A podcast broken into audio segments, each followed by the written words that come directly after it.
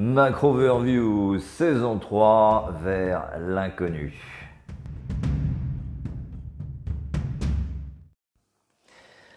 Les marchés en cinq mots euh, ce matin, la clarté dans la confusion, ce qui est bien sûr un hommage au chef-d'œuvre de Claude Lelouch. L'aventure, c'est l'aventure. Euh, quoi qu'il en soit, l'aventure, elle, continue sur les marchés, euh, qui demeurent globalement très sains et bien sûr presque caricaturalement bullish.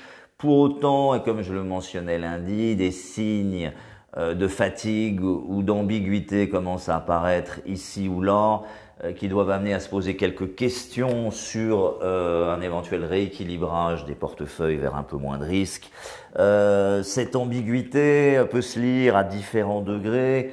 Premièrement, si on regarde les actifs eux-mêmes, on voit que les actifs à risque demeurent évidemment très forts, par-delà le fait que l'Asie demeure encore globalement dans le vert ce matin. Euh, que le, euh, le, pétrole est encore au-dessus de 43.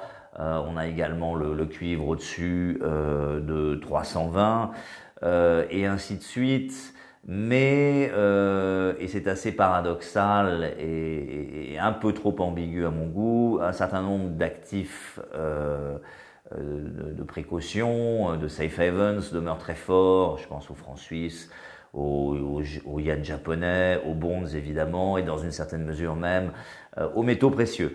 Donc ambiguïté à ce degré. Deuxième type d'ambiguïté, c'est l'ambiguïté bien sûr sanitaire. Autant la situation euh, s'améliore dans la durée très clairement avec l'émergence de vaccins et autres thérapies, euh, autant à court terme ça ne va pas dans le bon sens. nombre record de cas enregistrés aux États-Unis, mais également ce matin au Japon, et c'est à souligner. D'ailleurs le Nikkei pour la première fois baisse de, plus de 1% depuis le début du mois. Donc ambiguïté là encore.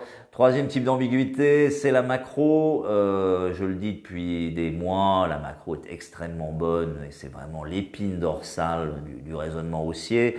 Pour autant, on commence à voir quelques petits signes de fatigue ici ou là. Je pense notamment aux chiffres de retail sales américains euh, hier, mais c'est pas tellement ça. C'est plutôt peut-être certains indicateurs avancés ou euh, les indices de surprise économique, si vous regardez les graphes, qui, commencent à se retourner un petit peu.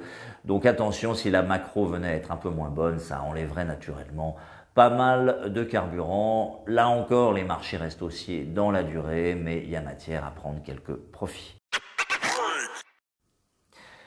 Les marchés en trois chiffres maintenant. Premièrement, 18 500, c'est le niveau plus haut de trois ans atteint ce matin euh, par le Bitcoin. Très clairement, euh, le Bitcoin gardera les 20 000 euh, en ligne de mire et reste très constructif sur la durée. pour autant, là, clairement, des, signes de fatigue commencent aussi à apparaître. on a vu, après ce nouveau plus haut de 18 500, une chute en moins d'une heure de plus de 1000 points sur le Bitcoin jusqu'à 17 250. Euh, voilà, donc typiquement, ce type de volatilité pourrait être le signe que euh, la prise de profit commence à faire du sens dans un, horizon de très court terme. Et après tout, rappelons-le, le Bitcoin, ça juge déjà 150% depuis le début de l'année. Euh, deuxième chiffre, 6,53, c'est le yuan qui continue de, de s'apprécier presque journellement. Nous avons un objectif, je le rappelle, à 6,40. Euh, pour autant, on revient de 6,75 il y a, il y a peu.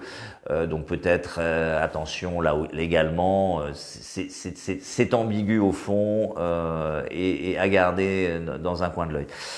troisième chiffre, 0,85, c'est en pourcentage le niveau du 10 ans américain ce matin.